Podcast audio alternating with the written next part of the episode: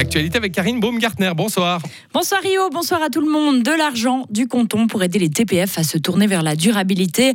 Les transports publics fribourgeois prévoient des investissements massifs ces prochaines années. D'ici à 2030, ils vont dépenser plus de 580 millions de francs afin de décarboner tous leurs véhicules à la demande de l'État de Fribourg. D'autres projets sont également prévus afin d'encourager la mobilité durable. Et le canton compte les soutenir financièrement dans ce processus, Frédéric Antonin. Déjà un principal actionnaire de l'entreprise, il veut d'augmenter sa participation au capital action de 60 millions de francs. Ce serait la première fois qu'il le ferait depuis la création des TPF.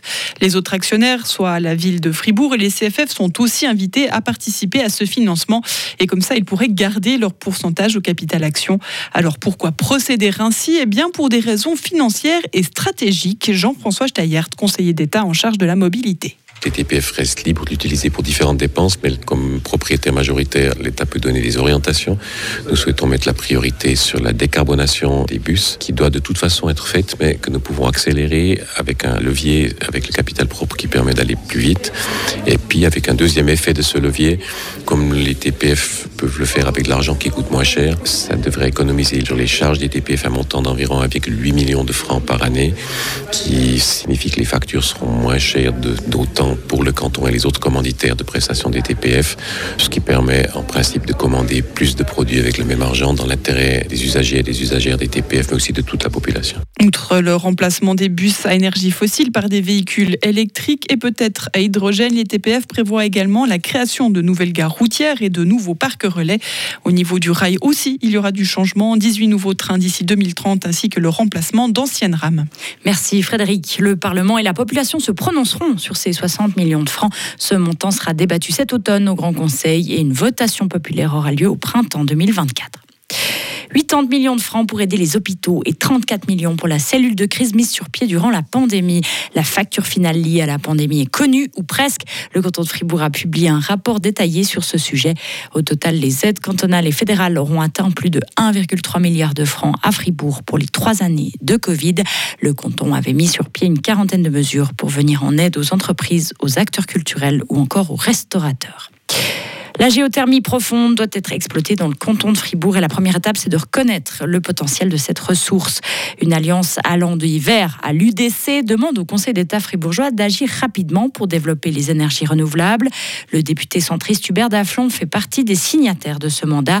Il estime que le canton doit montrer l'exemple et doit mettre de l'argent en supportant les risques de projets prometteurs, des projets souvent à l'issue incertaine comme ceux de géothermie profonde c'est son rôle. On ne peut pas demander au privé de prendre tous ces risques-là. À mon avis, c'est au rôle du canton, éventuellement des communes, de dire on prend ce risque. C'est hyper important. Le canton se porte bien financièrement parlant. On a fait un très bon résultat en 2022 contre toute attente. Et je pense que pour l'énergie renouvelable, il y a des moyens qu'on peut libérer pour le futur pour euh, faire beaucoup plus. Les dix députés demandent aussi au gouvernement fribourgeois d'étudier le potentiel des microcentrales électriques ou, sur des ruisseaux ou les canalisations.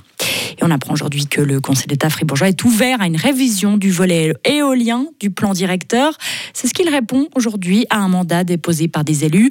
L'idée est de mettre sur pied un comité de pilotage qui serait notamment composé de deux conseillers d'État, mais aussi de députés ou encore de représentants des communes. Ce groupe serait alors chargé de réexaminer le choix des meilleurs sites pour l'implantation d'éoliennes. L'administration cantonale emploie toujours plus de femmes. C'est l'un des résultats présentés aujourd'hui par les autorités fribourgeoises. Elles ont comparé les chiffres de 2014 et ceux de 2020. La proportion de femmes se rapproche désormais des 60%. Par contre, plus les classes salariales augmentent, plus leur représentation diminue. Il y a encore des efforts à faire. Geneviève Boschpang est responsable du Bureau de l'égalité homme-femme et de la famille. Il y a aussi euh, toute cette question qui est très importante des objectifs par direction en termes de proportion de femmes cadres, parce que là, il y a vraiment encore du travail à faire dans une grande partie des directions. Et des nouveaux thèmes qui doivent se mettre en place en fonction de la réalité sociale. Moi, je pense notamment toute la prévention de la précarité des femmes au moment de la retraite, parce que ça, on sait que c'est un des enjeux euh, du temps partiel, surtout pour les postes euh, moins rémunérés. Si on veut éviter la précarité, il faut qu'on prenne en compte ces situations et qu'il y ait une réflexion à, à l'échelle étatique. Les autorités cantonales souhaitent également permettre à leurs employés de mieux concilier vie privée et vie professionnelle. Comment ne pas prendre la foudre sur la tête Hier soir, vous avez certainement vu l'un des 50 000 éclairs déchirer le ciel suisse. On estime qu'un sur cinq touche terre, avec parfois des conséquences dramatiques, comme cette jeune femme de 27 ans frappée par la foudre à Villars-sur-Glane vers 20h hier soir, alors qu'elle marchait sur un chemin proche de l'hôpital cantonal. Des tierces personnes ont vu la scène et ont appelé les secours. La victime, grièvement blessée, a été transportée à l'hôpital. Alors, comment se protéger en cas d'orage et limiter au maximum les risques? On a posé la question à Christophe Mertz. Il est Alors éviter à tout prix euh, de se retrouver euh, dehors en extérieur en fait.